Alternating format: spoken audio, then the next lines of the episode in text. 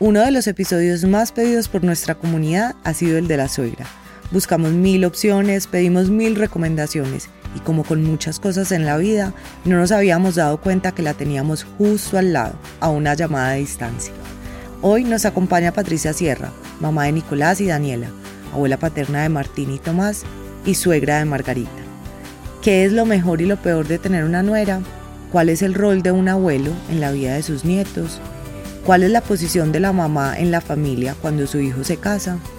Más allá de estas preguntas, junto a Patri aprendimos de la relación que tenemos como seres humanos con nosotros mismos y con los que nos rodean, y cómo lo que creemos que es lo mejor para nuestros hijos no necesariamente lo sea.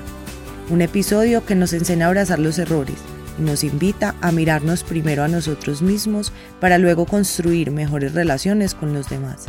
Si te gusta este episodio, no olvides compartirlo con alguien que creas que le guste o le pueda servir.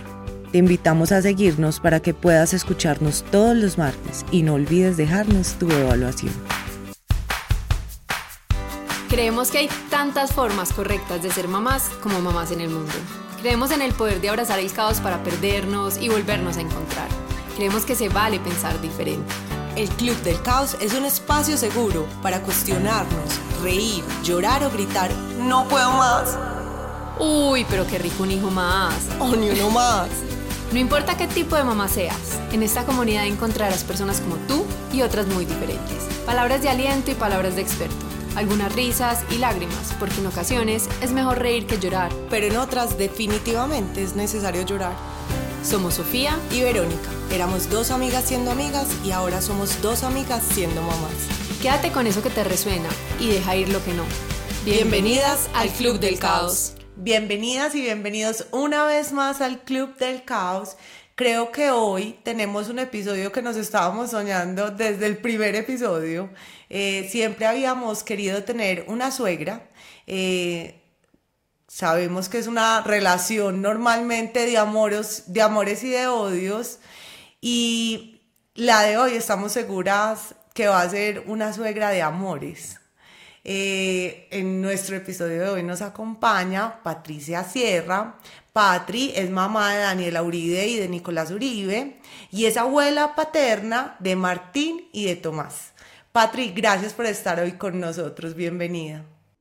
Ay, no, muchísimas gracias a ustedes y la verdad que estoy feliz.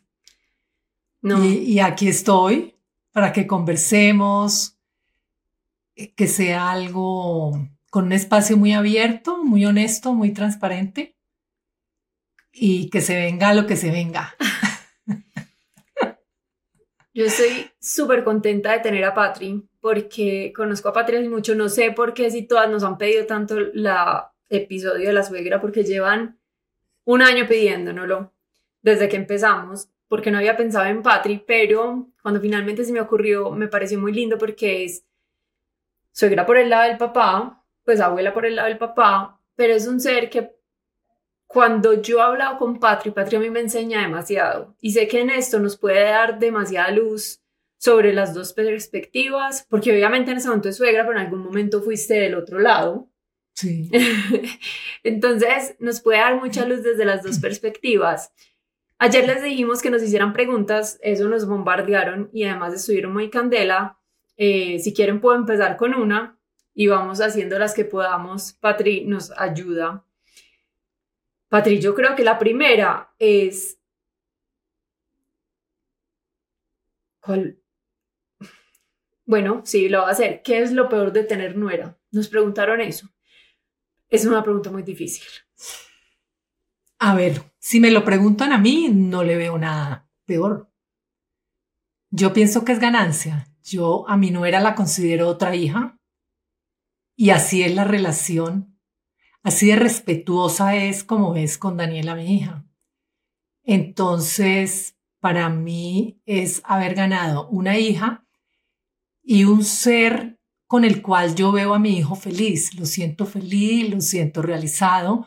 Obviamente que deben de tener sus rollos, en una relación de pareja nadie sabe qué pasa, nadie, es que a veces ni siquiera nosotros mismos sabemos está pasando con la pareja. Entonces, ya desde allí, no, no hay cómo juzgar ni cómo interpretar. Ese es un rollo muy complicado de todos los seres humanos, cómo interpretamos, pero desde dónde interpretamos. Interpretamos desde nuestro sistema de creencias, desde lo que yo creo, porque la interpretación no es una verdad. Ante un evento cualquiera, hay mil interpretaciones diferentes. ¿Quién tiene la verdad? ¿Quién tiene la razón? Todos tienen la razón. ¿Desde dónde? Desde su sistema de creencias, ¿cierto? Entonces, mm, para mí, mi nuera, mi siera, yo no le digo mi nuera porque no quiere decir que no era, sino sí era. Me parece la mujer perfecta para mi hijo. Creo que no hubiera podido ser otra diferente, la verdad y eh, muy enfocados ellos dos en trabajarle. A mí no me van a escuchar la palabra luchar, porque una relación no se lucha y con ningún ser humano se lucha. Una relación en la cual se trabaja y trabajamos para crecer. En una lucha no hay crecimiento, ni hay posibilidad de paz ni de armonía tampoco. Entonces, eh, yo los veo trabajándole a su relación, unidos, y no me meto en nada. Absolutamente nada. Tengo absoluto respeto. Tengo mucho para decir.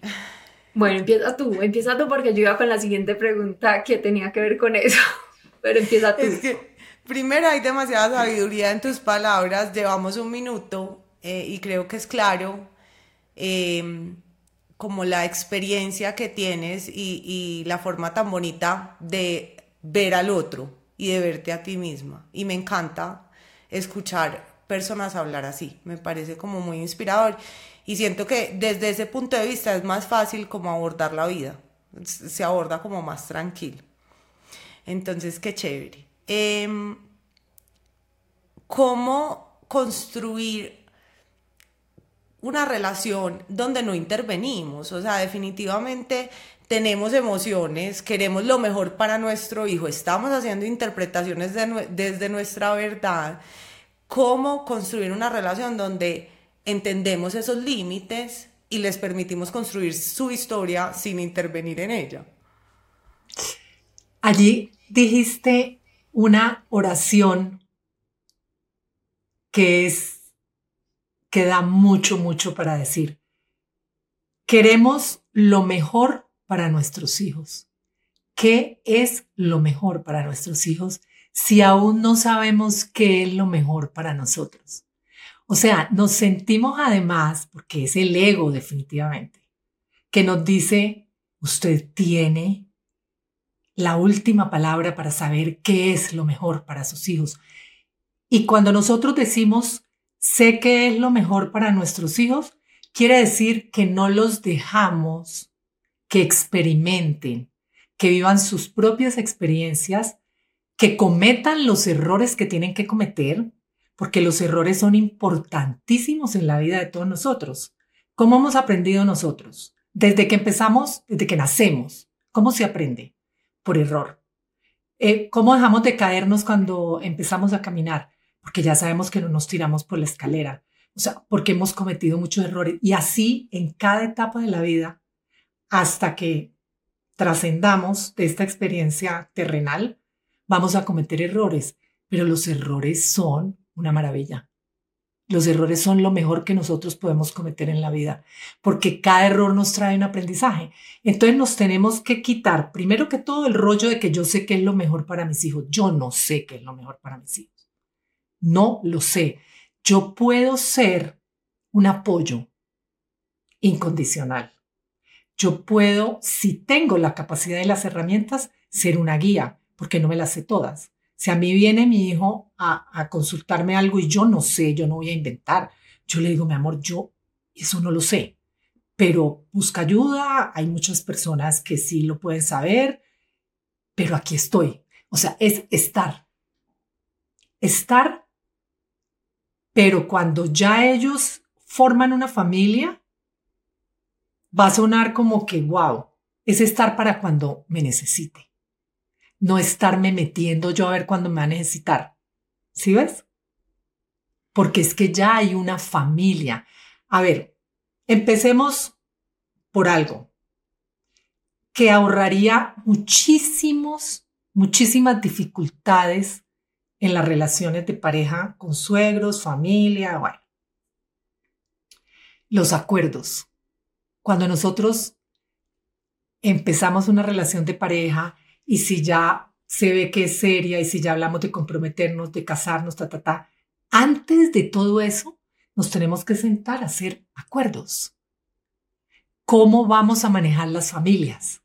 Por ejemplo, ¿cierto? Si yo me caso con un hijo de mami que está pues debajo del sobaco todo el día de la mamá y yo ya lo he visto, yo no puedo pretender que yo lo voy a cambiar porque es que yo no puedo cambiar a nadie. Además, cambiaré la percepción o mis actitudes si, si, si tengo la capacidad de hacerlo. Si no, voy a hacer una guerra infernal. Entonces, sentarnos desde el principio a ver cómo vamos a manejar eh, las visitas. Cosas tan tan sencillas. Vivimos en otro país, por ejemplo. ¿Cómo vamos a manejar las visitas de tu familia y de mi familia? Para que no caiga, oh, surprise, mañana llega mi mamá con mi papá, mis hermanos y mis sobrinos, y ah, como así. ¿Y cuántos van a estar? No, pues por ahí un mes. No, por Dios. ¿Cierto? Entonces, cualquiera. No, entonces no. ¿Cómo vamos a manejar la visita? No, pues fíjate que yo pienso que pueden ir una vez al año, por decirte algo dos veces al año, pero de acuerdo a lo que nosotros tengamos pensado. Porque no es de que mi mamá y mi papá vienen y entonces yo cancelo el viaje que tenía con mis hijos y mi esposo, porque viene mi papá y mi mamá, no. Es que yo que me consulten primero, eso lo hacen unos papás respetuosos. ¿Será que para tal fecha es posible que vamos? ¿Cierto? Eso hay que hablarlo. Fiestas navideñas, Mm. ¿Ustedes saben los despelotes que se arman en el 24 y el 31 de diciembre? ¿Quién va para dónde? ¿Quién jala para acá? Que entonces la tuya, que la mía, que... Entonces vamos a ver. Eh, ¿Será que vamos el 24 todos donde tu familia y el 31 todos donde la mía? Perfecto. ¿O será que cada uno se va con su familia? Porque es que no tenemos que estar así todo el tiempo. ¿Cierto? Pero como hay hijos, entonces todos quieren estar, entonces, entonces el uno va una vez y el otro ese tipo de cosas. Esos acuerdos hay que hacerlos antes de. Otra cosa, resulta que antes de casarse, él, ayuda a su mamá o a su papá económicamente o sostiene un sobrino, un tío, un abuelo, o yo mantengo. Vamos, ¿cómo vamos a manejar la economía? ¿Es un fondo común? ¿O cada uno lo maneja aparte? Si es un fondo común, ¿qué porcentaje tenemos de capacidad para darle al uno o al otro? ¿cierto? O si los queremos invitar a un viaje, hasta dónde se puede o no se puede, que no desequilibre tampoco el presupuesto familiar, porque es que ya hay una, ya hay un hogar, ya hay una familia. El papá y la mamá salen para pintura, mi Eso sí, así es. Entonces hay que hacer acuerdos. E, es, esto es uno de los veintitantos acuerdos que hay que hacer antes de casarse. ¿Vamos a tener hijos? Empezando por eso. Uy, es lo más difícil. ¿Vamos a tener hijos? Pues que no. O sea, yo conozco parejas que a los dos años se han separado porque no sabían que el Señor no quería hijos. O creyeron que iba a cambiar de opinión. Entonces, no, entonces, ¿de qué hablaban? O sea, aparte de te amo, te amo, el sol, la estrella, la luna, entonces, ¿qué? ¿De qué hablábamos? ¿Cierto? Y entonces, ¿qué cuántos? Uno, dos, tres, cinco. ¿Vamos a tener perros? ¿Vamos a tener gatos? ¿Cómo los vamos a manejar? Eh, la convivencia, la convivencia diaria. Patri, ¿sabes qué pienso? Que finalmente cambiamos, nos transformamos y esos acuerdos se deben transformar también a medida que uno se va transformando. Y es muy importante hacerlo continuamente, no es como que los hice, lo que decías ahora, cantidad de hijos. Después del primer hijo, uno se puede replantear. Totalmente. Y decir, no quiero más. Entonces ahí tiene que volver a sus acuerdos y decir, venga, es que aquí cambió, porque no somos estáticos. Exactamente, y la, belleza de los acuerdos es que son renegociables. hay, hay dos cosas, deben de ser un compromiso total, porque un acuerdo se debe cumplir, ¿cierto?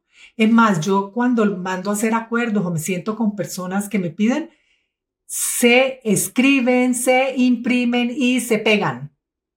Me parece buenísimo. Porque eso de que, sí, yo te dije eso, ¡Ah! yo no me acuerdo. Pues acuérdese, véalo. Y se firman, y los hago firmar también. Entonces lo lindo de los acuerdos es que se renegocian y así se hace con los hijos también, los acuerdos con los hijos. Entonces, esa parte ya es muy importante. Mm, lo otro, ya hablando de mi caso, yo empecé a hacer trabajo de desapego con Nico desde mucho antes de que se casara. Entonces, cuando me dijo que se casaba, a mí me parecía muy joven, pues porque yo era la mamá de 28 años. Yo esperaba que fueran como 30, 30. De 28, creí que me iba a decir 22, no, Patri, 28, 21. no, 28. Pero fue muy lindo porque ese día yo le dije, perfecto, a partir de ahora, porque ya era un hecho, esa es tu familia, ya no somos nosotros. Pues yo ya estaba separada, pero esa es tu familia, es lo primordial en tu vida. O sea, yo soy la, yo voy a seguir siendo la mamá siempre, pero ya en otro nivel. Lo que pasa es que yo pienso que cuando hay malas relaciones con las nueras es porque quiero seguir siendo protagonista de la vida de mi hijo, como lo fui desde que nací, desde que lo amamanté, que la mamá, la mamá, la mamá. No, no, el hijo ya, hasta ahí llegó. No he sufrido nunca. No he tenido celos nunca. Eh, y así fue. Ahora, ellos se demoraron mucho en tener hijos. Entonces Nico y yo nos reuníamos bastantico en el mes, como una tarde entera, a conversar los dos. O a veces tenía gripa o rinitis o algo y la misma Margarita me llamaba y me decía, ay no, Nico se va a ir para allá porque Patri, yo sé que él llega de allá sin nada. Él te ve y se mejora. Y efectivamente nos acostábamos a conversar y yo a consentirlo. Esa etapa preciosa. Cuando nacen los hijos, tenga otro tazo. Ya ahí sí que ábrase más. Ahí sí, a marcar. Porque ya ellos tienen sus hijos. Patri, eso no es muy difícil cuando nacen los hijos. La manera de criar entre una generación y otra, y eso y tú y yo lo hemos hablado, cambia demasiado. Y tú has hecho un gran trabajo, pero nunca te ha parecido difícil aceptar cómo está criando Margarita y Nico siendo de una manera tan diferente. O sea, no, pues alguien lo escribió muy charro, alguien dijo, es que no te parece que todas las mamás de hoy en día estamos muy locas. Y sí, pues esa sería la manera de decirlo, como no es muy difícil ver a otra generación y no sentir que se están equivocando en cómo están haciendo las cosas. Yo pienso que sí ha habido un cambio generacional muy fuerte en, en todo lo que está pasando con las mamás de ahora. Eh, cuando, cuando iban a nacer eh, Martín, yo estaba viviendo en Estados Unidos y no podía estar allí. Me di cuenta, recién llegada a Estados Unidos, que estaba embarazada. Y ellos duraron ocho años sin hijos porque no sabían si sí, si no, que sí, sí, bueno, en fin. Nunca en mi vida les pregunté si iban a tener hijos. Nunca añoré un nieto. Ni me sentía frustrada porque no iba a ser abuela. Nunca. O sea, si llegaba rico y si no llegaba también. Perfecto. Eh, ya cuando iban a ser Martín, ya estaba el rollo de la vacuna, que hay que vacunarse todo el mundo, el que carga el niño, la vacuna de qué, ¿para qué es qué es? Tosferina. De la tosferina, porque los niños de tos, se mueren ahora de tosferina. No sé cómo hacían los hijos de nosotros, porque ninguno se murió de eso. Pero bueno, eso es lo de ahora. Margarita creo que sí, pues obviamente tenía que vacunar, creo, Nico también.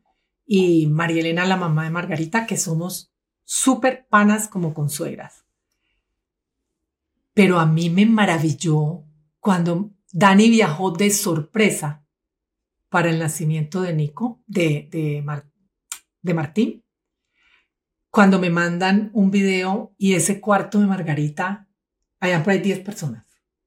Acababa de nacer el muchachito, horas. Dani creo que llegó del aeropuerto, se bañó y siguió derecho. ¡Guau! ¡Qué admiración por mi nuera! Dije, ¿qué es esta belleza? ¿Qué es esta flexibilidad de mujer? Ella que es una persona bien perfeccionista, tirando a cuadriculada, ella va a oír esto, que yo ahora le dije, voy a dar tu teléfono para que te pregunten. y cuando veo esto, te quiero decir que yo decía, no lo puedo. Lo cargaba Dani, lo cargaba mi amiga, que es como una hermana, lo cargaba mi hermano, lo cargaba el uno el otro eh, de brazo en brazo, nadie con vacuna, no le pasó nada al muchachito. Em, en la crianza de ellos, yo, a ver, yo lo único, pero se los digo, y se los he dicho y mueren de la risa, es en, lo que he reñido un poquito, es en el manejo del mecato y del dulce de pronto, y de, de pronto no, sí, eso. Del resto me parece que lo están haciendo muy bien. Ellos son amorosos, súper comprometidos y dedicados, eh, estrictos cuando hay que ser, ponen normas, ponen límites. Eh, Nico estudió psicología, tiene unas herramientas y un conocimiento muy chévere.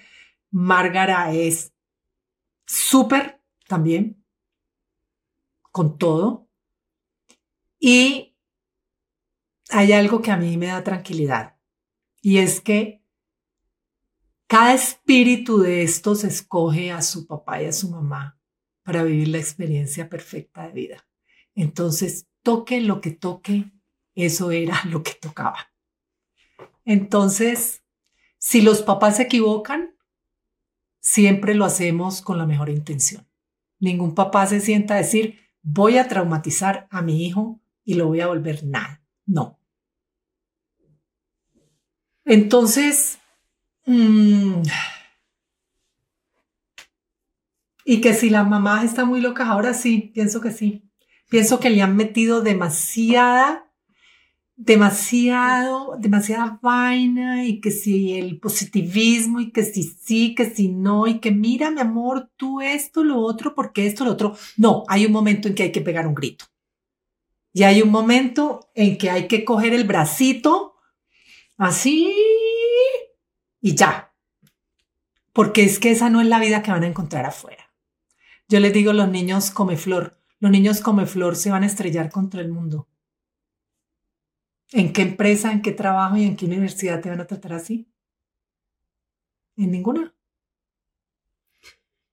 Patria, ahorita decías lo del mecato y lo del dulce.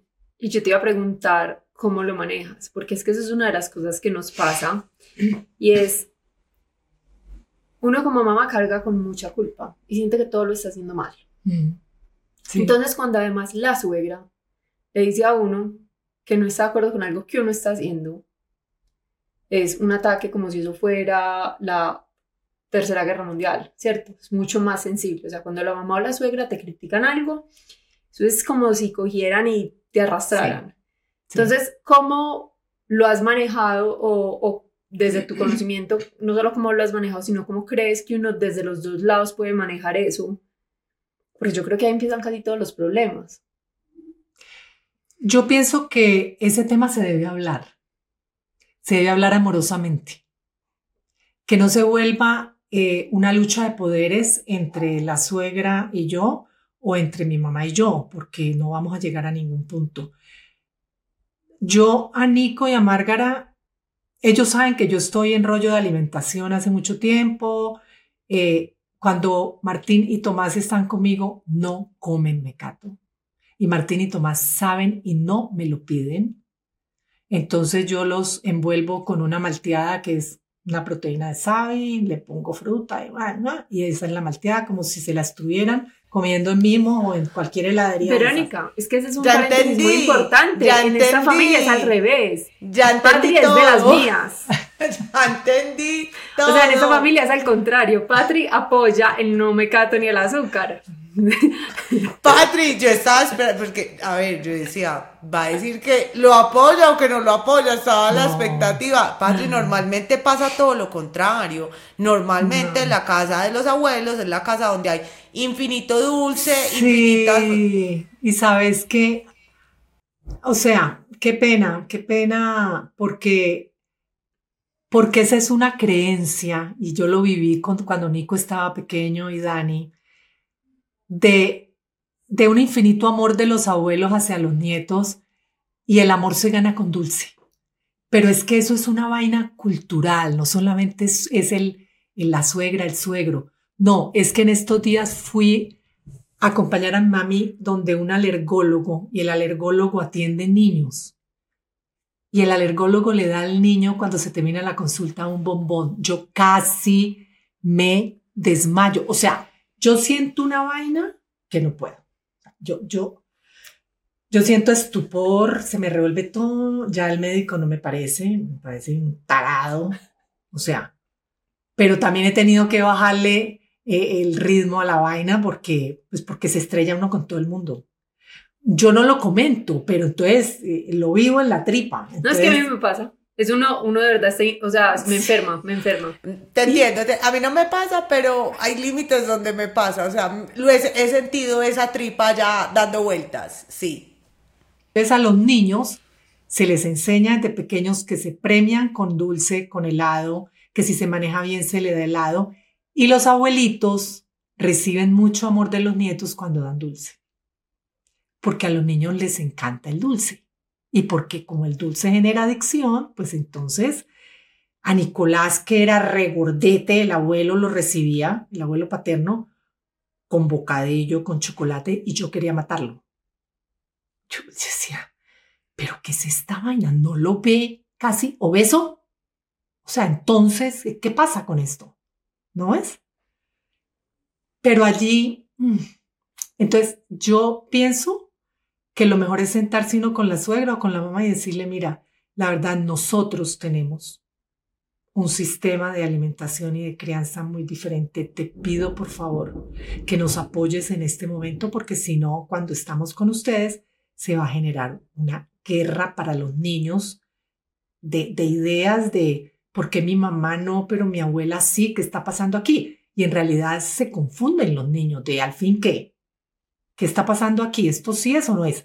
Ahora, no es que no se van a comer un dulce nunca porque en las fiestas infantiles, hasta ahí le llega a uno, mijita.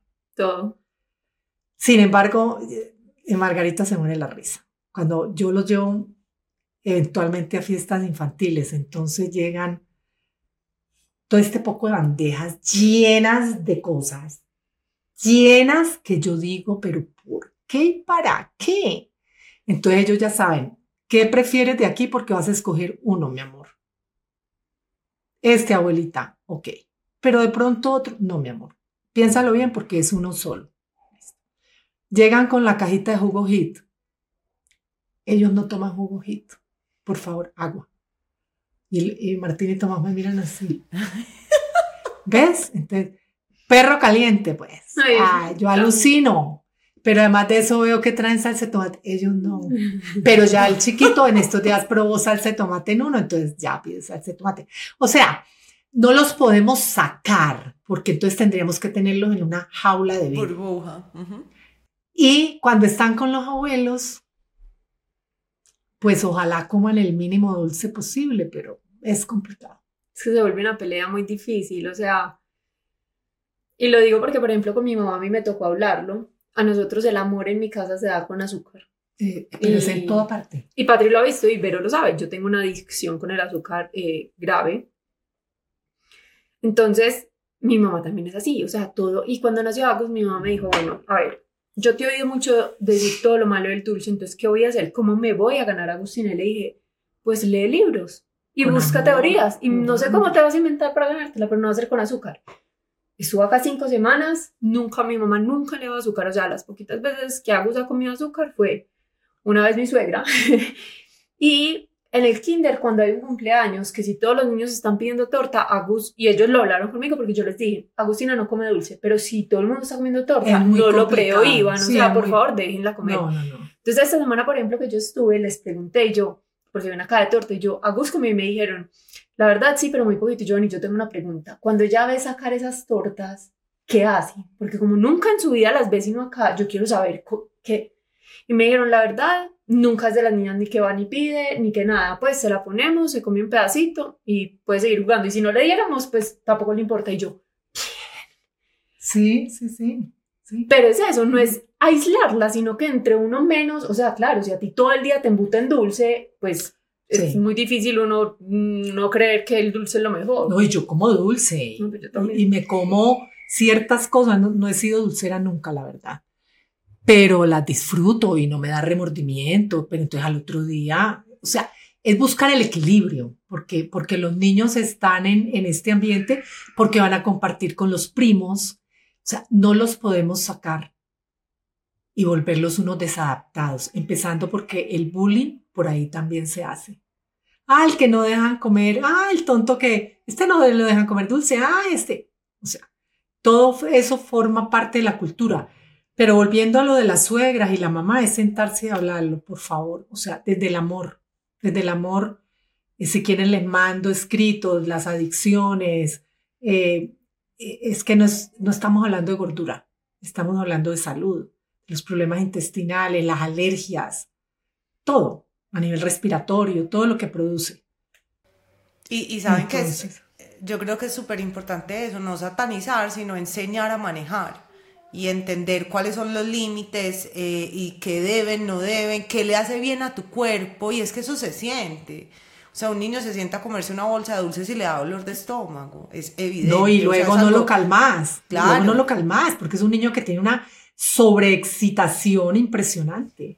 Entonces es algo tangible para ellos. Maximiliano dice, Maximiliano tiene cinco años y él dice, necesito primero comer comida saludable y después comerme el dulcecito, porque sé que mi cuerpo necesita comida saludable. O sea, como que, eh, que ellos entiendan que no es porque no, es porque tu cuerpo recibe mejor el otro alimento y esto no es que no lo puedas comer, no lo puedas tocar, sino que es en menor cantidad y, no le va a hacer tan bien a tu cuerpo como le hacen los otros alimentos. Sí, pero ahí se generan muchos choques con las suegras y con las nueras, o sea.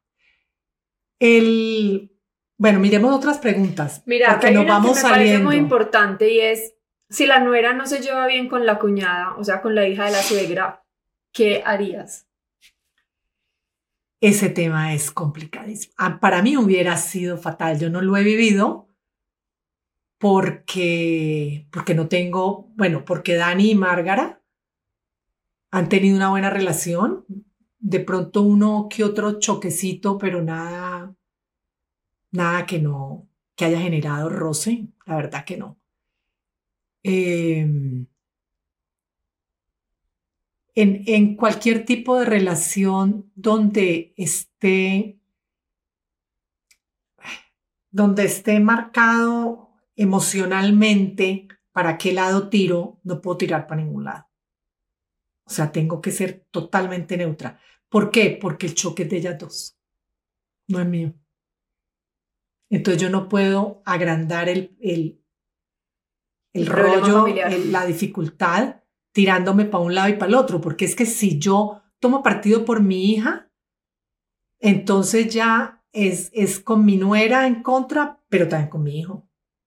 Sí. Porque mi hijo, por ende, va a apoyarla a ella también. Entonces ya mi hijo es contra su hermana y contra su mamá. Entonces se arma una bola de nieve que no tiene reversa. Si yo estoy neutra, no pasa nada. Ellas verán, además ya están adultas, o sea, ¿cómo me voy a meter yo allí? Pues es que da hasta vergüenza. No, ya, arreglen ellas. Yo tengo ahí una duda porque si el conflicto se genera contigo, eh, esto es hipotético porque no te ha pasado, pero de pronto, ¿qué herramientas usarías si el, es, es directo contigo el conflicto. Eh, ¿De mi nuera, de, de, la nuera conmigo? ¿De la nuera contigo o de ti con la nuera? Pues porque puede salir de... Mm, mira, en el camino vamos aprendiendo. Yo siempre, siempre lo dije, desde antes de tener hijos o algo, yo decía, la suegra que pelee con una nuera pierde el hijo. El, otro caso, no, de la hija mujer. Pero sí se va a generar un malestar que va a repercutir en la relación de ellos. O sea que sí va a afectar esa relación, porque la hija va a estar muy a favor mío y en contra de su marido. Y finalmente, ¿quién va a ser perjudicada? Esa pareja, ¿no es? Acá pierdo el hijo. Entonces yo siempre decía, así no me guste, así la haya sacado con espejito, yo no sé de dónde, pues yo le pongo buena cara. Toca. Porque es mi hijo. Y si le va mal, pues él tendrá que aprender. Pero no voy a empezar, vea, yo le advierto, porque yo sé, yo sé lo que le va a pasar. Pues, nada, métase de cabeza. Si me pide una opinión, se la doy, porque es diferente, porque me la está pidiendo pero lo otro es irrespetuoso. Eh, con Márgara hemos tenido dos o tres eh, roces, diría yo, roces, que fue mal manejo, o sea, de pronto cosas como que Nico me decía, Patri, ¿qué se te ocurre una vez para los 30 años míos? No, pues qué rico hacer esto, esto y esto. Y Nico no le había comentado a Márgara. ¿No ves? Entonces allí ella pedía su lugar con justa razón. Entonces, pues ahí salía yo sacrificada, pues porque la mamá. Entonces Nico me decía, Patri, la embarramos, le la embarraste vos. Sí, a mí no me metas. pero, pero generó que Márgara y yo nos sentáramos a conversar ese tipo de cosas y, presentarle yo disculpas, yo sin saber que la estaba embarrando tampoco. Pero te puedo decir que eso hace, o sea, Nico va a cumplir 44 años. 14. Es 14 años, que yo te puedo decir que he tenido un encontrón y que horrible y que uno nos hablamos o algo. No. Patri, yo tengo una pregunta que me, o sea, todo el tiempo ha estado acá en mi cabeza desde que empezamos a hablar y es, ¿de dónde viene tu conocimiento? ¿De dónde viene tu sabiduría? Tus herramientas, porque no es normal y no es como el diálogo común que uno se encuentra con una abuela. Pues mírame, este es un trabajo mm, de hace 28 años más o menos. Esto es para toda la vida, ¿no? Esto no es de que terminé este trabajito y ya me gradué, no, esto es de toda la vida. Primero empecé con, con el taller de Enneagrama, de acerca de conocer mi eneatipo y cuál era mi, mi estructura de personalidad para trabajar mi ego. Después el regalo del siglo fue un maestro precioso, Gerardo Schmelding, con Magia del Amor, que eh, estuve todo el tiempo hasta que partió. Eh, y partió en un momento perfecto porque ya nos había dictado todo lo que él tenía para darnos. Y yo le decía, Gerardito, y entonces cuando terminemos ya vamos a terminar, entonces yo vuelvo y arranco. Le decía yo desde primera, de primera base vuelvo y arranco. Y me decía, no, Patricita, ya hay que meterse de lleno. Y así fue, pues porque ya no había quien consultarle nada, ni, ni lo teníamos a él en clase ni nada. Pero la verdad ese fue, para mí, los regalos más bellos de mi vida son mis hijos y Gerardo Schmelding. O sea, sin esa información no sé qué hubiera pasado conmigo. Porque era un ego muy fuerte.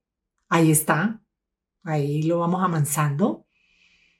Mm, pero los egos fuertes, pues se sufre mucho porque finalmente eh, el ego fuerte pretende tener la razón siempre, controlar. Entonces imagínate, para uno poder soltar un hijo, ¿cómo haces para soltarlo? Imposible. no, Pues, no lo puedes soltar, porque es que mío, porque ¿cómo así? Porque yo he sido la mejor mamá. Entonces las que le dicen al hijo malagradecido, los sacrificios que yo he hecho por usted, eh, dejé de estudiar, dejé de esto, dejé lo otro.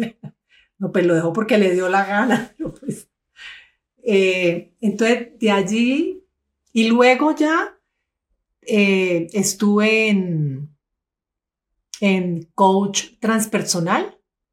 Nicolás había fundado la escuela, fundó la escuela de psicología transpersonal en Colombia, en Bogotá, entonces estuve ahí también.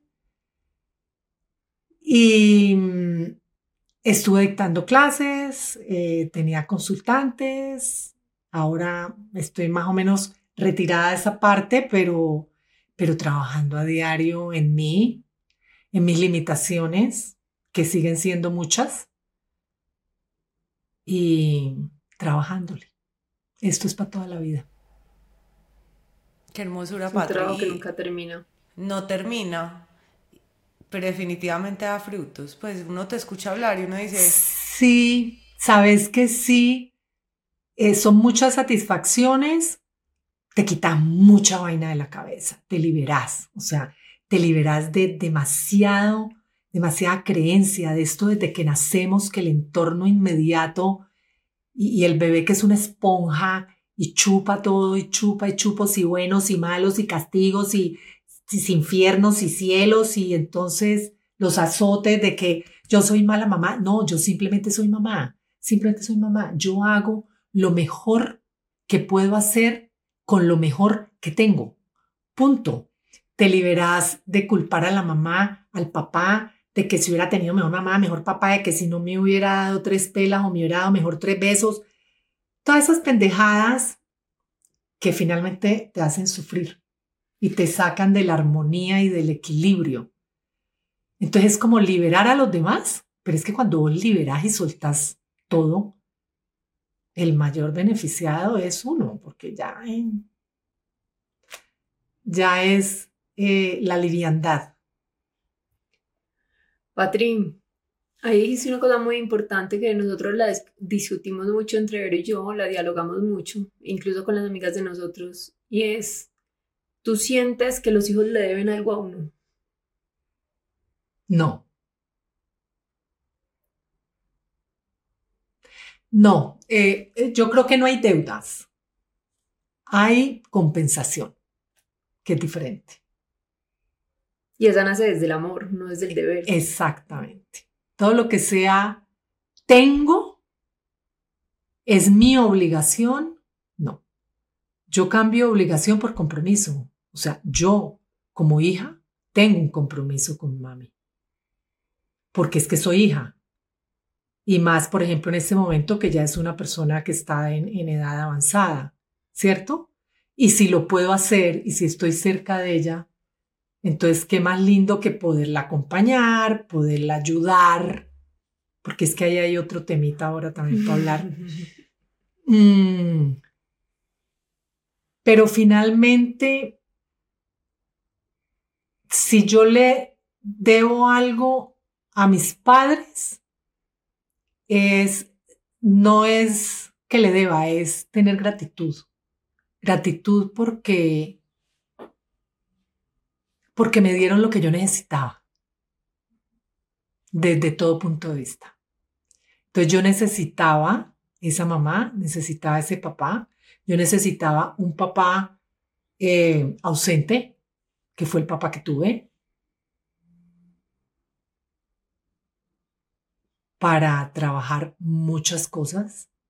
Yo necesitaba el, el trauma de abandono, que se generó en mí para trabajar mi amor propio, mi autoestima y no estar pensando que es que él, porque además eso se traslada a la figura de la pareja, ¿no ves? Entonces, yo, entonces a mí el papá me abandonó, pero entonces este también me va a abandonar, pero entonces lo abandono antes de que me abandone. Eso se arma un rollo muy heavy. Y fuera de eso necesito encontrar, el papá no me hizo feliz, pero este sí me va a hacer feliz. te pasas toda la vida buscando la pareja que te va a hacer feliz, ninguna te va a hacer feliz.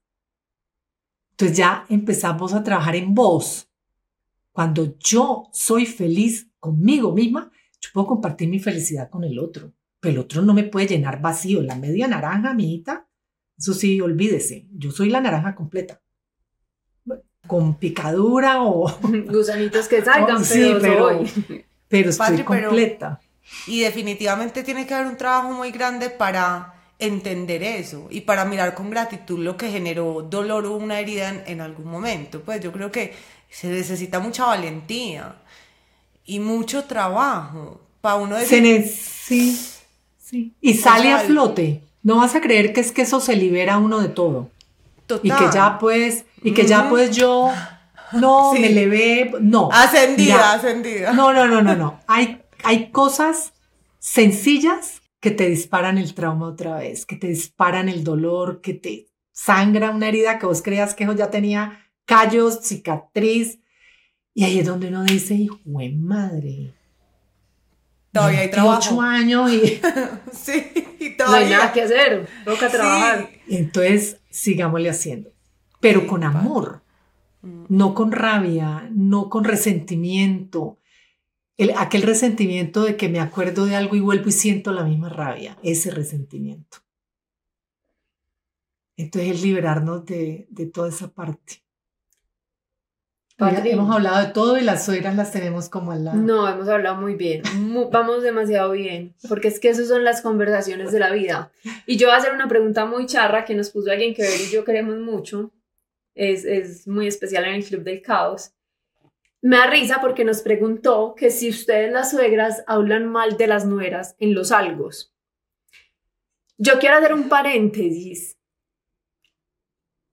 Uno antes de hacer una pregunta de esas o antes de juzgar la respuesta que nos van a dar, deberíamos de pensar si nosotras hablamos mal de nuestras suegras. Mm. Porque a mí me da mucha risa que las mujeres somos como que es que los hombres cuando se juntan hablan de tal cosa. Y yo digo, ¿y ustedes no se dan cuenta de todas las barbaridades que nosotros hablamos? Y nos sentamos a quejarnos de que el esposo. Yo no he oído nunca a mis amigos hombres quejándose de las esposas, solo hay uno que se queja. El resto, las mujeres, siempre que nos sentamos, es que mi fulanito hizo tal cosa, no es que no me lo aguanto, no es que. Y yo digo, somos unas descaradas. Entonces, voy a hacer la pregunta, pero las invito a que pensemos sí. que lo que nos respondan ¿cómo vamos a juzgar o a mirar eso que nos van a decir? Porque en realidad yo conozco pues muchos algo donde el tema se vuelven las suegras. Y creo que eso les pasaba también a ustedes. Pues mira que me pusiste a pensar en algo. Cansé a pensar en, mi entorno de amigas, amigas, es muy pequeño. Yo no voy a algo. Es verdad. O sea, eh, tenemos un grupito de cuatro amigas que nos reunimos para el cumpleaños, salimos las cuatro. Es un espacio a salvo, hablamos de todo, de ahí no sale, pero nadie raja a nadie del marido ni la otra, nada. Mm, yo creo que yo nunca he rajado de Márgara en ninguna parte. No, no. Ni me imagino a ella rajando de mí. Y sabes que si en algún momento lo hace, eh, pues no me importa. Se puede estar desahogando. Pues sí, seguramente ha tenido, seguramente no le pareció algo que yo dije o que yo hice o, y tiene todo el derecho. O sea, y esto, está en un mal día ese día que, que va a una reunión y pues se puede desahogar conmigo.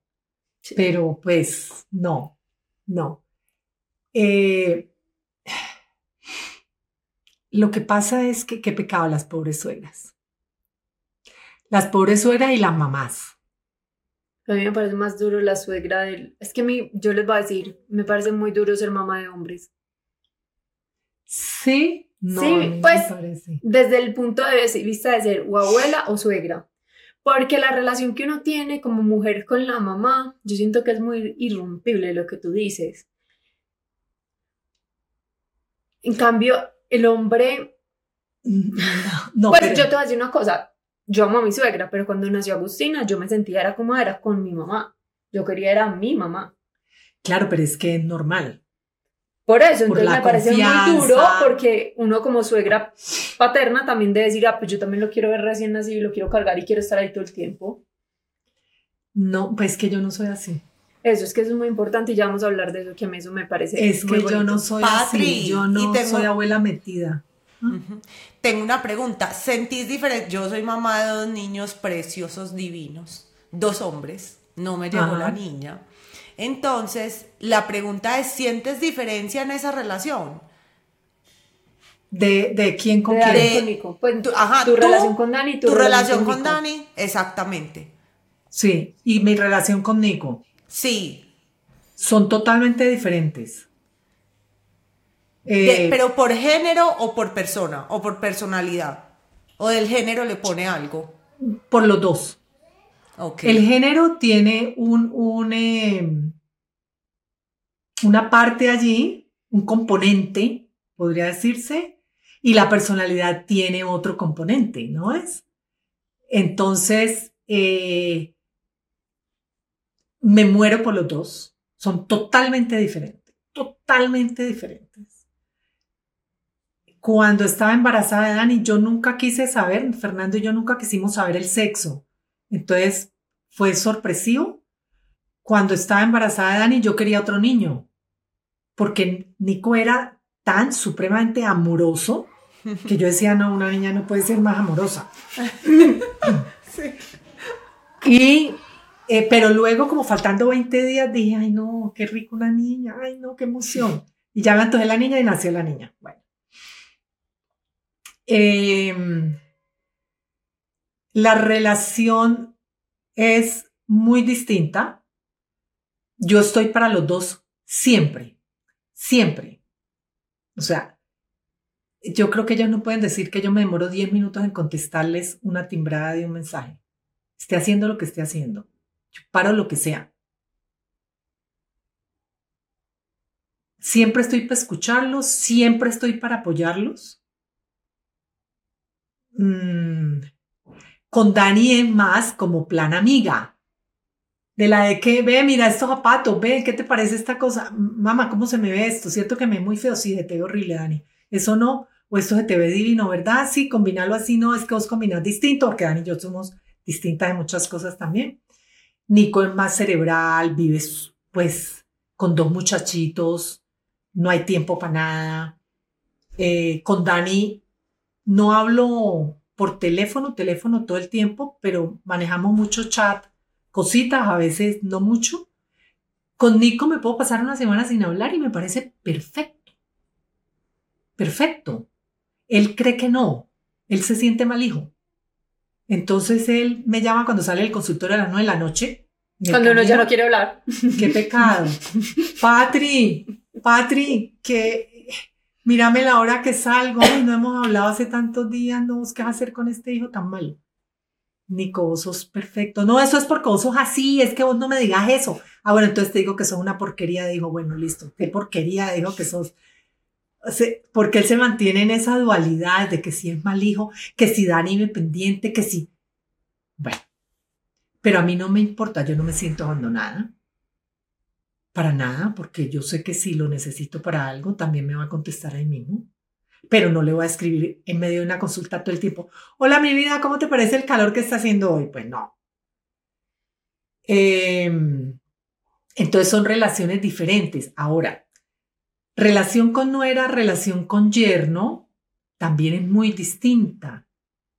Entonces, a mí de pronto me puede parecer más complicado si mi hija está en una mala relación, tener yo allí, eh, o sea, ser bien neutra con mi yerno lo veo más complicado por género. ¿Sí ves? Allí hay una Allí hay una complicidad de género, ese apoyo de que somos mujeres, ese apoyo de que, de, que no quiero ver sufrir a mi hija, pero bueno, ¿qué le vamos a hacer? Tendrá que sufrir y para eso está viviendo lo que tiene que vivir. Entonces, como que el hombre por género también, ahora estoy cayendo en la cuenta de todo ese poco de cosas, como que de pronto uno piensa que puede ser más fuerte, aunque de pronto la fuerte es ella y no él, ¿sí ves? Entonces, son diferentes. Eh, en la casa de la hija mujer, te puedes sentir con más confianza, que en la casa del hijo hombre, aunque a mí no me pasa eso, a mí no me pasa eso. Pero no soy metida. Es que, Patria, a mí me parece muy intenso porque tú tienes un balance. A ver, contexto. Patria es divorciada, que por lo general cuando uno tiene una suegra divorciada, por lo general es más difícil. Bueno, no por lo general, diría que la mitad de los casos, porque a medida que crecen se sienten muy solas y entonces necesitan más al hijo. Tenemos varias eh, personas que nos han escrito en el Club del Caos, ¿cómo hago? No sé cómo manejarlo. Cargamos con mi suegra todo el tiempo porque ella dice que está triste, que está sola y que la Navidad y que yo no sé qué. Y yo digo, se vuelve muy difícil porque sí, la empatía. Yo en algún momento voy a ser suegra, pero al mismo tiempo, pues necesito mi espacio y el espacio de mi familia. E, eso es fatal. A mí, ese plan de víctima de la suegra separada o la suegra que ya tiene muchos años y los hijos pues tienen que volverse los niñeros me parece muy heavy. O sea, es distinto, a ver, lo que yo les hablaba del compromiso con los papás, ¿cierto? Pero el compromiso con los papás es que los apoyo, los acompañamos, si necesitan el eh, recurso económico y se puede suplir, se suple, pero yo no puedo meterle a mi mamá o a mi papá, a mi pareja, y adoptarlo porque pobrecito está solo. No, pues en el día lo acompañaré cuando lo pueda apoyar. Eso también hay que hablarlo. E, esa, esa vaina es muy, muy complicada de manejar. O sea, tu único consejo es, hay que hablarlo. Hay que hablarlo, ah, sí, hay que hablarlo porque, y más que hablarlo, es ahí sí tener mucha paciencia, mucha tolerancia, mucha comprensión, porque ese ser, ese ser humano que está pidiendo todo el tiempo que lo acompañen, lo lleven y lo traigan porque estoy divorciado y que pobrecito yo y para eso tengo hijos, pues ese es su sistema de creencias y no lo va a cambiar. Miren, hay cosas que no se van a cambiar en las suegras, por lo tanto hay que aceptarlas porque aquello a lo que yo más le hago resistencia, más persistencia tiene. Entonces, más o menos decir, esto me tocó. Aquí hay un aprendizaje siempre. ¿Qué tengo yo que aprender de esta persona? ¿Qué me está poniendo ella a aprender? De pronto a darme, a dar más porque no doy, porque me cuesta dar, me cuesta abrirme, me cuesta ser amorosa, me cuesta ser generosa en, en el dar, en el afecto, en el abrazo, es más, en, en escucharla. Es que a veces estas personas no tienen ni quien las escuche, ¿no es? Entonces puedo salir una tarde, es que no me la tengo que llevar todos los días. Ah, comámonos un helado, ¿cómo estás? Es, eh, no es llamarla, hola, ¿qué hubo? ¿Cómo amaneciste? Sí, ah, ya, bueno, sí, quería darte un saludito, chao. No, realmente, ¿cómo estás? ¿Cómo te sentís? A uno nunca le pregunta a nadie, ¿cómo te sentís? ¿Cómo estás realmente? O sea, como que te abran esa puerta o te siento, te siento triste, te siento callada, te siento ausente, distante, o te siento irascible, te siento agresiva, qué sé yo, cualquier cosa de estas. Pero a mí me aterraba eh, que Nico y Dani tuvieran que hacerme parche. Como, ¿por qué? Pero es que allí es donde está también el que nos debemos preparar. Porque hablemoslo ya, en esta generación de ustedes. No sirve. O sea, es prepararnos a que la soledad es algo muy bacano. O sea, es, es aprender a estar bien conmigo misma. A ver, ¿a qué me voy a dedicar? Quiero dormir, duermo. Quiero verme en Netflix 12 horas, pues véaselo. ¿Quiere leer? Lea. Vaya a cine sola. Yo empecé por ir a cine sola. Porque. Mi mamá también. Sí, porque que. Y yo creo que es una de las cosas que más añora uno como mamá de, de bebé. Como mamá de un niño, uno añora los momentos de soledad. Y luego, entonces, que ya los hijos tienen su vida, su hogar, Entonces, no, que vengan. Porque es que, que, me venga, que me vengan a entretener. Es que los hijos no son recreacionistas. ¿No es? Es que los hijos son unos grandes distractores. Por ejemplo, en la pareja, en la relación de pareja. Los hijos son unos distractores impresionantes porque no se habla sino de ellos desde que levanta hasta que acuesta. Ay, durmió mal, tosió, tiene fiebrecita, llevémoslo aquí, llevémoslo acá. Por eso hay una estadística altísima de parejas con 30, 35 años de casados que se están separando, 40 años de casados, porque los hijos se fueron y ellos dos, uh, ¿quién son vos? Más o menos. No, no, no nos conocemos ya, ni sabemos qué le gusta al uno ni al otro pero luego queremos que nos vuelvan a entretener. Yo estuve mucho tiempo con Dani en todo su periodo de, de su viudez, de cuando no tenía pareja o algo. O sea, éramos una mancorna completa. Nicolás decía, ninguna de las dos va a conseguir pareja, porque ustedes dos no se paran ni un minuto. Pero es que en realidad ellas sí son inseparables en la vida general. Entonces, en Mérida, Dani Mamá, venite para Mérida. Mamá, ya te mandé tiquete. Mamá, vení que no hay que venir mañana. Que el trasteo, todos los trasteos, la empacada, eh, la mudanza, la no hay qué. Pero Dani no tiene pareja. Hoy por hoy, bueno, yo ya eh, eh, con pareja, casada, cada una ya tiene su, su nido, pero si no fuera así, pues vendría 20 días riguroso, ¿no? Patri, la verdad, si Dani se va a trastear, igual te llaman a ti. Ah, es más, te llama primero el esposo que Dani. No, claro, ah, claro. Sí, no. Y Martín lo entendería perfectamente. O sea, eso sí. Patri, y ahora que estabas hablando de esos aprendizajes que me pareció hermoso, como qué me va a enseñar esta persona, de pronto a dar más amor o de pronto a poner límites. También, también, claro que sí. claro que sí. Claro, pero ahí hay que analizar muy bien porque no puedo acomodar la torta a lo que yo quiera. A lo que yo claro, eso es lo que me cuesta. Sí, entonces como me cae gorda. es que dice tal cosa y me provoca matarla. Es que torció los ojos para un lado, porque cuando ya no se caen bien, cualquier cosa puede ser utilizada en tu contra, ¿cierto? Entonces uno le, le, puede decir a la pareja, ¿viste cómo torció los ojos tu mamá? No, él no se ha dado cuenta de eso porque no está pendiente. ¿no ves? Pues sí, puede que los haya torcido además por, no sé, por otra cosa que no Pues porque tiene, sí, porque de pronto es por un lo gesto. Que o sea, lo que sea. Mm. Yo ahí tengo mm. una cosa que nos preguntaron, bueno, nos han hecho muchas preguntas buenas que faltan, pero va a ser una, ¿cómo marcar límites sanos sin ofender a la suegra? ¿Cómo marcar límites sanos? Bueno, eh, pero es que primero estábamos hablando así de los límites, de que no podíamos acomodarlo a la torta. Los límites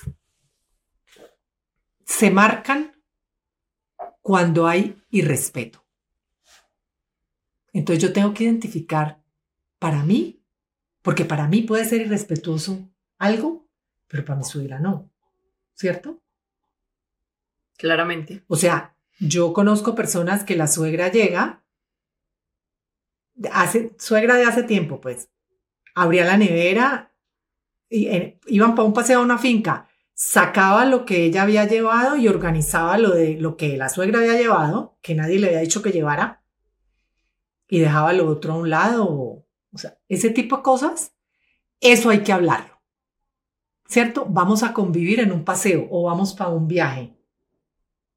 Entonces, mire, fulanita, eh, nosotros nos vamos a encargar del mercado. Por lo tanto, ese mercado va a estar en la nevera. Usted no tiene que llevar nada, no se preocupe. No busca las palabras, pues. No se preocupe que usted no tiene que llevar nada. Y usted se encarga de gaseosas, servilletas, tal cosa. Si llega y hace eso otra vez, entonces ya uno le dice, fulanita, hablamos en que no, realmente es molesto o me molesta, eh, de pronto se te olvidó, porque hay, esto grábenselo, la sinceridad no es amorosa nunca. Ojo, nunca. Eso debe ser una ley universal de amor. las personas que se ufanan porque son sinceras y yo le digo, yo sí le digo lo que yo pienso, yo soy supremamente sincera. A mí hay gente que se me para al lado y me dice eso y me provoca decirle, usted me provocaría. Es un grosero. Usted realmente es supremamente grosera, irrespetuosa e ignorante. Ojo, ignorante no me refiero a analfabeta, ¿no? En conocimientos. Ignorante es aquella persona que tiene un sistema de creencias muy grande y muy arraigado. Entonces, no para esa persona no es válido sino su sistema de creencias. Padre, y por ejemplo, es que pusiste un ejemplo muy grave. Voy a poner el ejemplo del que más, sí, sino que lo ponen en silencio porque están gritando ah, los niños. ya, sí, sí, lo estaba escuchando. Voy a poner un ejemplo básico, pero que pasa en muchas casas, porque en estos días en un episodio nos pasó que incluso una suegra era la que estaba poniendo el ejemplo. Llegar a la casa de el hijo o la hija y reorganizar o redecorar. Eso no es tan grave, no es que sea un irrespeto para mí, pero realmente me molesta que me muevan mis cosas. Sí, o sea, no. No, yo con, con Margarita y Nico, Margarita me dice, auxilio, Patri, tengo una reunión mañana, que no sé qué, y quiero que me organicen las mesas como la organizaste en la reunión pasada. Yo le digo, fresca, mi amor, yo le llevo la flor, le organizo todo, le mando foto. Estos cubiertos te los llevo, o, o o los tuyos, no, los tuyos, Patri, esto, lo otro le pregunto, con ella en estos días, hace poquito, le dije, Márgara, yo quitaría un poco de cosas. Sí, ella, yo soy súper organizadora y de sacar todo lo que no uso, o sea, lo mínimo. Y ella le cuesta salir de las cosas, pero ella se muere la risa porque ella dice que ella a mí para un trasteo no me llama ni a bala. No, nunca, me, me No, ella me dice, no, Patri, no, vos me desapareces todo. Le digo, ¿cómo te ocurre? Yo no lo desaparezco, pero sí te digo, porque la otra vez empecé, Márgara, ¿esto qué es? Pero yo con esta cara, no, ¿esto qué es? Ay, Patri, eso me lo regalaron, una pulserita. ¿Vos la usas? No, pero pues míralo, linda. ¿Por qué? Me parece feísimo. Márgara, Márgara, ¿eso lo vas a usar? ¿De verdad? No, y ella se muere de la risa. No, Patri, saquémoslo, ¿cierto? Pero por supuesto. Pero Patri, no me van a decir de más cosas. ¿Qué más me vas a decir? Es así la vaina, ¿no?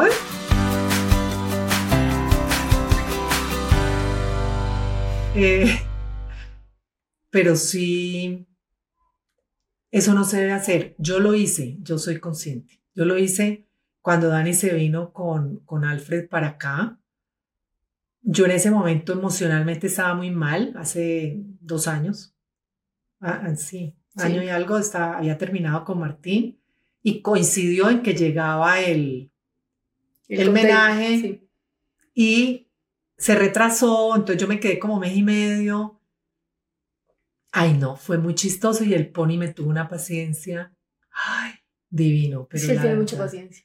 Pero la verdad que eh, tal, eh, este corazón, Pony, vamos a poner esto aquí, a mí no me gusta, pero a mí me encanta. Entonces, Dani, entonces yo le escribía, Dani, Pony dice que este corazón no le gusta, me parece divino, ese fue el que trajiste de Alemania, que nos encanta las dos, sí, a mí también me encanta. Claro, hacen equipo, hicieron equipo. ¿Ves? Eso, eso es grave. Que ahí se puede armar un equipo y es una vaina dañina. Yo caí en la cuenta de la vaina. O sea, y una vez le dije a él, le dije, o sea, mil disculpas, qué vaina, ya he hecho esto porque ya lo puse. Ah, entonces una cosita que de la entrada de colgar, como unas bolitas, que a Dani a mí nos encanta porque puedes poner ahí un abrigo, una cosa. ¿Van a poner eso? Y como Dani se iba a trabajar, yo me quedaba con él y con el que iba a, a colgar cosas, sí, aquí queda divino, a mí eso no me gusta. Entonces salía algo y tran, y yo lo hacía poner ahí. Cuando ya llegaba ya estaba pausado.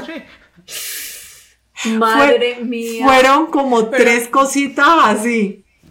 pero, me encanta, me encanta que lo contés, porque es que es, eso es ser humana, o sea, pues claro. totalmente no, yo estaba llevada del diablo, yo era como que, no, Dios mío bendito, estaba muy mal emocionalmente, muy, muy mal. Y, mira, Pero eso no volvió a pasar, o sea, no. Que, pero mira, que uno logra con eso que estás diciendo, por lo menos a mí me genera empatía y me permite ver que la otra persona de pronto puede estar mal, que si hay una persona cruzando unos límites, uno también puede mirar qué, puede estar sintiendo esta persona, qué le puede estar pasando. Lo que decías ahora, ¿cómo te sientes? Es que te he visto un poquito invasiva. ¿Qué te pasa? Sí, me claro. poniendo... y yo estoy un poquito ahogada. A ver. Sí, pero no, eso no se puede hacer. Miren, uno debe entrar a la casa de los hijos como invitado. En lo posible. Dependiendo de la cercanía que haya con nuera, con yerno. Eh, yo arrimo donde Nico y Márgara por Martín y Tomás o a dejarle algo y a mí no se me ocurre irme para el cuarto a ver, pues, está como, cómo está esto. No, ese no es mi problema. Como lo tengan está bien, como vivan está bien, no me perturba, me alegro con todo lo que tengan, los, sus logros en todos los aspectos y si están pasando por dificultades y puedo apoyarlos, los apoyo, pero su vida así. Nos damos cuenta de todo, nos apoyamos mucho, pero no somos metidos en, en las cosas privadas, no. Padre, yo tengo una duda que me quedó. ¿Qué pasa donde Margara llegue a tu casa y te diga que si te vas a quedar con esa pulserita tan fea? No, no me importa. Tienen la relación así las dos. Sí, ah, total. Porque para mí eso es súper importante. Las cosas tienen que ser recíprocas. Ah, no, es que, por ejemplo, Márgara es conservadora para vestirse, yo no. Entonces, de pronto, eh, yo me pongo algo y yo les digo, ¿cierto? ¿Cómo les parece? Y los dos contestan muy tú. Les digo, ay, sí, pero me encanta. Muy, tú, es una manera súper educada. Muy tú, porque muy, tú, yo hace, hace mil años antes de casarse Nico, yo iba a salir y me ponía algo y me le paraba al frente. Y él estaba entretenido en algo, en televisión o algo, metido, o sea, yo podía pasar en pelota que creo que no se daba cuenta. Ve, Nico, ¿te gusta esto? Y se queda mirándome. Sí, sí, Patri, muy tú. Ah, bueno, chévere. ¿Ya? Pero era una, para mí era una respuesta linda, porque esa soy yo, ¿no es? Sí. O sea, es, es mi, mi, así soy yo, ese es mi estilo, como mi ADN. Entonces me parece muy, muy chévere. Patri, mira, acá eh, leyendo las preguntas hay una que me impresiona mucho, pero yo creo que es muy importante decirla y es, Tú sientes que tu relación con Margarita cambió después de tener hijos. Es que yo sí siento, y hemos oído muchas veces en el Club del Caos que nos han escrito, tenía la mejor relación con mi suegra, apenas tuve hijos, eso se fue por el inodoro. No, yo pienso que es más cercana. Puede ser mucho más cercana eh, porque cuando, cuando uno tiene hijos puede comprender muchas cosas de las que ya son mamás, incluyendo a la suegra. Entonces, es, es, raro que se dañe la relación o que no sea igual o que ella tenga esa percepción, porque por, por empatía debe ser más cercana, porque como el, el amor por un hijo es ese amor superior a todo en el planeta, a todo es a todo, o sea, yo la otra vez hablando con Nico de unas vainas de psicología y todo, yo le decía, mira Nico, si el amor que uno siente por un hijo lo pudiera manifestar en todos los aspectos de la vida, este sería el paraíso. Porque uno a un hijo lo comprende, lo entiende, le tiene paciencia, le tiene tolerancia, le perdona todos los errores, no lo juzga, no lo critica. Mm. Sí, es, o sea, es un amor que tiene absolutamente todo. Entonces, con Márgara, eh, no, no, antes es más cercano. Es más cercano porque, porque yo estoy atenta en qué les puedo colaborar. Sí. Pero, pero por ejemplo, si me llaman, Patri, ¿será que este fin de semana, ay, mis amores, no, este fin de semana Martín y yo tenemos esto, lo otro, no vamos a estar, nos vamos para tal parte, para tal otra. Ay, bueno, sí, es que ustedes sí nos perjudicaron mucho. Nos tienen muy perjudicados con esa relación. muertos de la risa. Mm, pero no se resienten. Patri, yo iba a preguntar eso, porque hemos hablado mucho de la mamá, pues de la suegra metida, y también la suegra ausente genera un montón de dolor por parte de las nueras, de... Pues sí, como que, pero también pues tenemos que hablar de la, de la nuera recostada. Sí, ¿ves? también. Y, de, y del hijo recostado. Entonces, eso también yo siempre se los dije a ellos. Desde los 15, 16 años yo les decía, bueno, cuídense mucho porque el que llegue aquí con hijo se tiene que dar cargo del hijo, porque ustedes tienen mamá joven, pero no para criar otro, porque no hubiera tenido otro.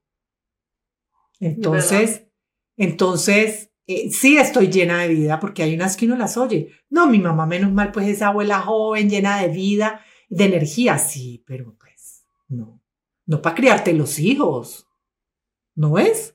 Entonces yo te puedo apoyar, pero no dejo de vivir mi vida para criarte los hijos. Hay situaciones puntuales, hay, hay cosas donde se requiere el apoyo. Estoy totalmente de acuerdo. Pero pues que a vos cada ocho días te dejen los muchachitos el fin de semana, por ejemplo, pues porque vamos a rumbear y entonces, ay, qué rico, de viernes a lunes por la mañana, porque es que el desenguayabe la haga. No, no, no, no, no, no, no. Estamos de acuerdo. ¿No es? Entonces también hay nueras de nueras.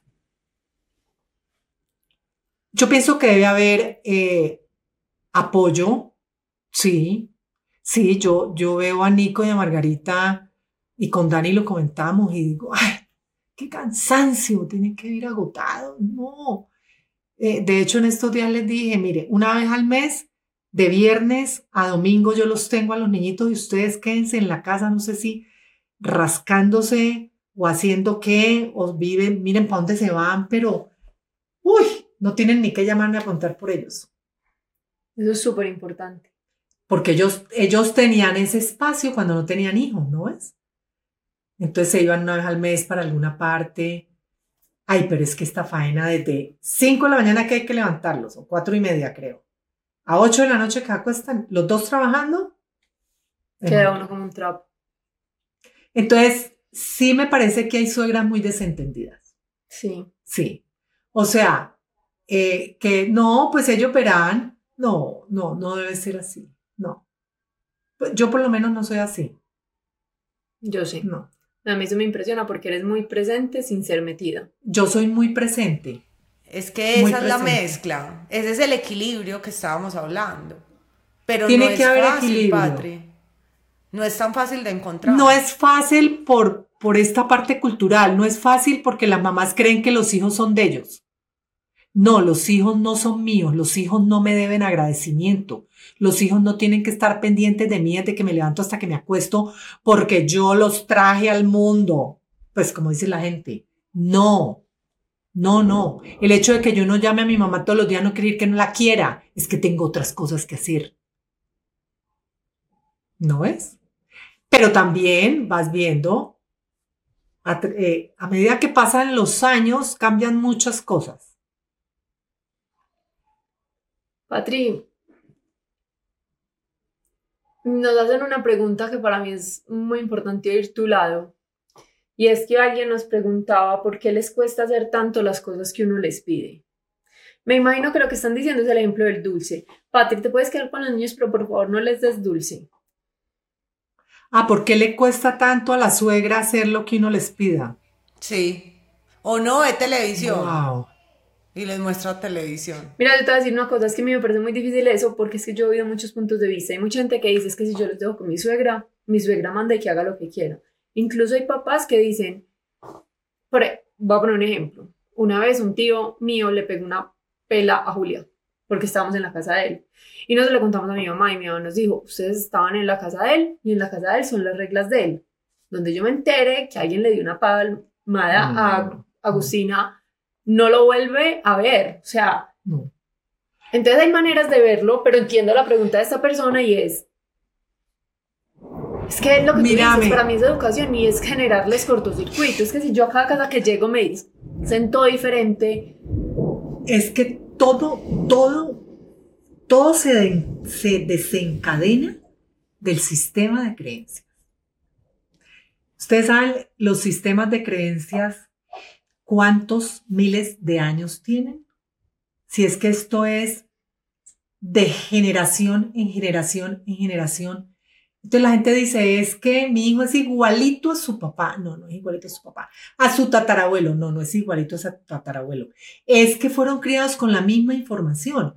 En algún momento tiene que haber una generación que diga, basta, ya.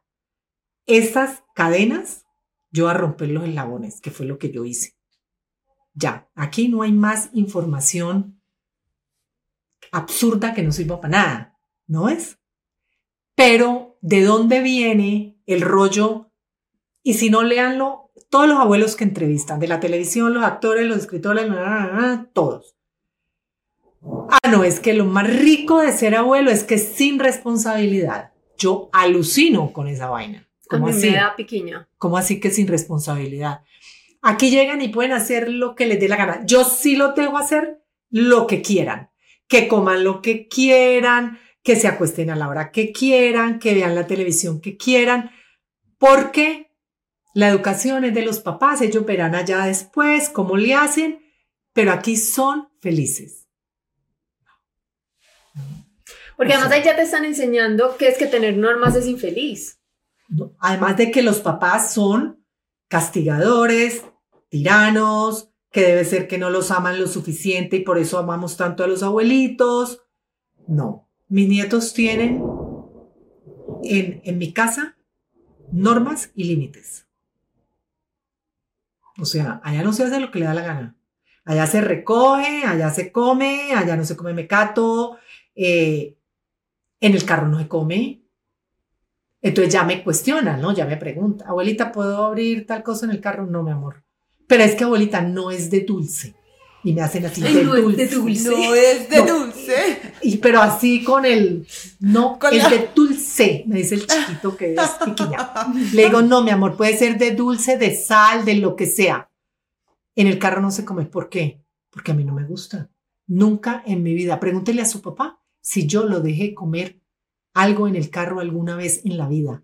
Ni helado, menos. Me le abro los ojos así. Todo pegochento. Yo les hago así, ¿no? Todo pegochento, guácala. Bueno, abuelita. Bueno, abuelita. Y te aman. Y te aman. Me adoran porque, bueno, yo me tiro al piso, yo juego, yo rocheleo, yo estoy en la piscina, yo les hago de todo. Eh, ah, eso puede que entonces, entonces yo empiezan. Una fruta, pues, una fruta, perfecto. Al ratico, abuelita, un banano. Mi amor, ya comiste fruta. Pero es que es fruta, abuelita, no es dulce. No es dulce, abuelita. Ay, así son mis hijos. Me puedo comer ocho fresas, no importa, ocho bananos. Ay, no, no, no, no, mío. No, no, pero el chiquito cuando llego a alguna parte por ellos, y es tremendo.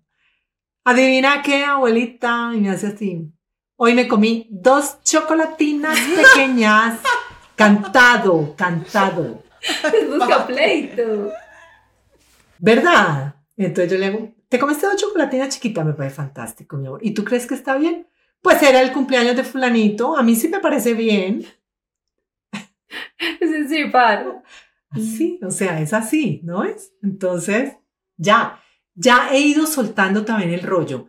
Y me ha, y me ha funcionado muy chévere porque ya el de siete años habla conmigo de nutrición. Ay, hermoso. Ay, qué lindo. Pero, ¿saben qué? Que, que ahorita la pregunta de Sofi, y me hace pensar en lo que decía ahorita Patri, eh, del amor, cómo se ha relacionado con, como con esos... Los abuelos son para contemplar. Y eso está metido como una creencia allá en todo el ser de los abuelos. Entonces, por eso no nos hacen caso. Porque es que prácticamente les estamos pidiendo que no van a ser amados. O sea, hace esto y no te van a amar. Exacto. Entonces. Eh, desde pequeños empiezan no solamente con el azúcar. O sea, para ser amado tengo que. ¿No ves? Tengo que ganármelo de alguna manera para ser amado. Con dulce. Yo no necesito nada para ser amado. Yo necesito amarme primero, pero yo no tengo que hacer malabares para ser amado. Entonces, pero todo viene de atrás atrás, cuando los abuelos, tomen el abuelazgo con responsabilidad y con compromiso real, la cosa cambia. Y va a cambiar las relaciones con la nuera y con el hijo y con el yerno y con la hija y con todo el mundo. Pero ellos, por ejemplo, Margarita y Nico, ellos, ellos están súper tranquilos cuando están conmigo, porque saben que ahí estoy. Ahí estoy. no soy militar, no soy mamona, pero si a mí Nico, por ejemplo, me dice, Patri, Martín, así me pasó una vez, tienes suspendidos todos los canales de televisión el rato que le vas a permitir. Solo puede ver estos porque ese es el resultado de algo que no cumplió y ta, ta, ta. Bueno, porque él maneja todo eso, los acuerdos y todo el, resultado que obtiene. No es castigo, es el resultado que él mismo obtuvo. Ay, abuelita, déjame, déjame ver tal cosa. No, no, yo hice un acuerdo con tu papá y eso lo tenemos que cumplir tú, él y yo. Bueno, está bien, pero es que eso es tan harto. Entonces el chiquito empieza, ay, entonces a mí también me toca ver eso, eso es hartísimo, abuelita. Quiero conocer al chiquito. No, decirle a Dani que te mande videos y cosas. No, no, no, no, no. Pero bueno. Eh, la función de los abuelos y de ser suegra es tener mucho respeto. También mucho respeto con la educación de los hijos. ¿Qué colegio van a escoger? ¿Dónde los van a meter? Que a mí me parezca o no me parezca, ese es problema mío. Yo no opino en absolutamente nada. Me parece muy bien. Nada. Y así vivimos todos felices. Claro. Patri, yo creo que nos toca ir redondeando porque este tema obviamente y contigo nos podríamos quedar por ahí tres horas. Eh, nosotros en el Club del Caos nos encanta hacer una pregunta siempre finalizando los episodios, que además creo que tu respuesta va a ser única y nunca la vamos a haber oído antes. Ah. Y es, Patri, para ti, ¿qué es el caos? Para mí, ¿qué es el caos? Uf, eh, una belleza. El caos es ese espacio que te permite conocer y reconocer y reconocerte para poder salir de él. O sea, el caos es necesario. Sin caos no, no podríamos. Es que si si no hay algo que a nosotros nos confronte de alguna manera, ¿cómo hacemos? No evolucionamos. Peace and love. No ha pasado nada, aquí todos somos felices y no hacemos pues los que no ha pasado nada. No, el caos es fantástico, las crisis son fantásticas, las dificultades son fantásticas, los errores, todo. O sea, ¿para qué? La pregunta no es ¿por qué? ¿Por qué a mí? ¿Para qué a mí. Y de allí, y, además es divino porque el universo le contesta a uno y te dice, se te viene para esto, tenías que aprender tal cosa. Entonces ahí es cuando se agradece el caos. Y el nombre es precioso, me encanta. Gracias. Patri, Gracias por sacarnos un minuto de tus vacaciones. No, el tiempo que quieran. A mí, es, a mí esto me apasiona. Me apasiona. O sea, es. Yo vibro, vibro, la verdad. Además, porque no me las sé todas. Eh, me falta mucho. Y en este tipo de, de interrelaciones, yo aprendo mucho porque yo reconozco muchas cosas, caigo en la cuenta de muchas cosas, como ahora, que les dije, uy, acabo de ver esto, esto y esto. Em, entonces, para mí es, es haber aprendido mucho, haber aprendido, haber recordado, eh, estar en contacto con, con mi esencia, la verdad, que hace tanta falta. Así que a ustedes, mil y mil gracias. Patrick, gracias. Y gracias a todos los que nos escuchan. Recuerden que todos los martes pueden escuchar nuestros nuevos episodios en Spotify o en cualquier plataforma que prefieran de podcast. Y nos vemos el próximo martes. Chao. Chao. Chao, chao.